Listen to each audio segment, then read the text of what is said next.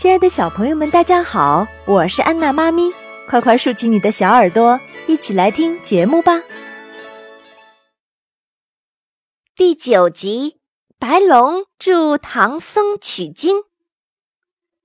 师徒继续西行，一天来到了蛇盘山鹰愁涧，忽然从涧中窜出一条小白龙，小白龙直奔唐僧。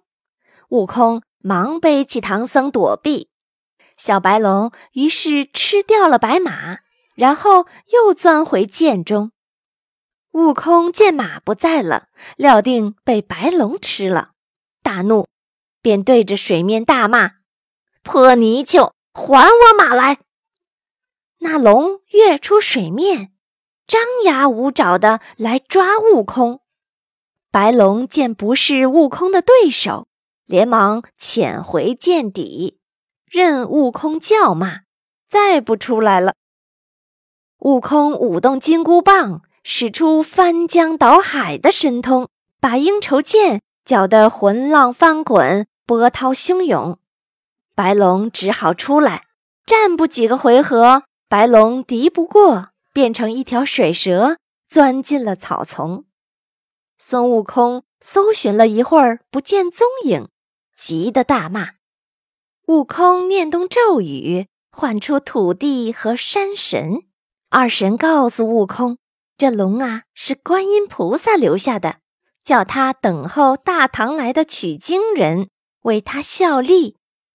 悟空气得要找观音菩萨评理。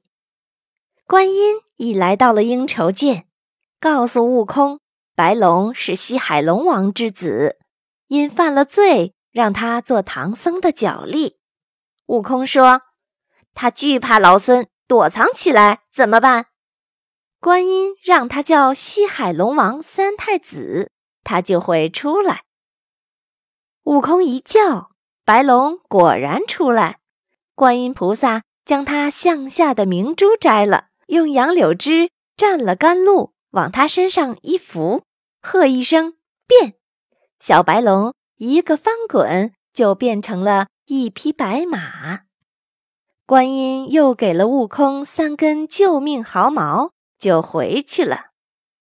悟空牵着马找到唐僧，告诉他事情的经过。唐僧连忙朝南磕头，感谢观音菩萨。欢迎下载喜马拉雅手机客户端，添加安娜妈咪早教公益播读加微账号收听节目。